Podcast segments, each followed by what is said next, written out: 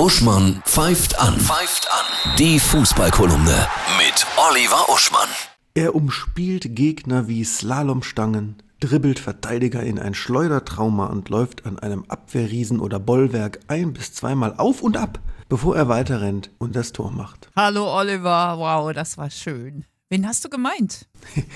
Ja, das ist der Spielertyp der Flo in Überleben beim Fußball, also die besonders flinken Techniker. Und ich bin ja so froh, dass der Flo Mario Götze tatsächlich im vorläufigen WM-Kader von Hansi Flick ist. Vorläufig heißt, der Trainer einer Nationalmannschaft meldet in dem Fall 44 Spieler, also ungefähr ja nur die gute Hälfte davon fährt am Ende wirklich mit, ähm, dem Gastgeberland.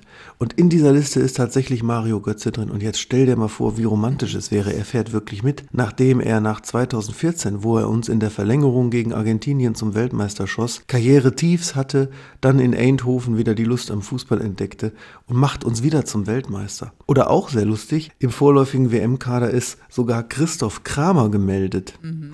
Der ist aber gleichzeitig schon als ZDF-Kommentatorenexperte Seite reserviert.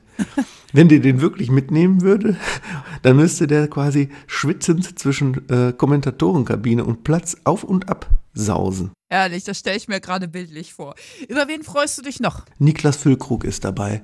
Genauso wie ich es hier im Podcast vorgeschlagen habe. Hansi Flick, der hört auf dich. Ja, Timo Werner ist verletzt und kann nicht mitfahren, aber ich denke mal, wenn der Füllkrug wirklich mitkommt, und dann gibt es ja auch noch den Havertz und den Mukuku aus Dortmund, plus die ganzen Mittelfeldleute wie Thomas Müller, die immer ein Tor machen können, dann sind wir auf der sicheren Seite. Außerdem sind noch nominiert Rani Kedira, der Bruder von Semi Kedira, das wäre auch sehr fußballromantisch, wenn der dann äh, acht Jahre später Weltmeister wird. Und der 19-jährige Luca Netz links außen aus Gladbach. Da ist wieder der Name toll, denn der netzt natürlich oft ein. Das ist vorherbestimmt schon mit so einem Namen. Wie siehst du die deutschen Mannschaften in den zurzeit internationalen Wettbewerben? Ja, die deutschen Mannschaften machen sich derzeit alles in allem in den internationalen Wettbewerben, also Champions League, Europa League ähm, und Conference League, ja eigentlich ganz gut, aber in der Conference League allerdings dann wieder auch nicht, denn da ist Köln gestern gegen Nizza endgültig rausgeflogen. Mhm. Und das mhm. ärgert mich sehr, wie die Kölner sich immer wieder selbst ein Bein stellen. Ich glaube, langsam für die Kölner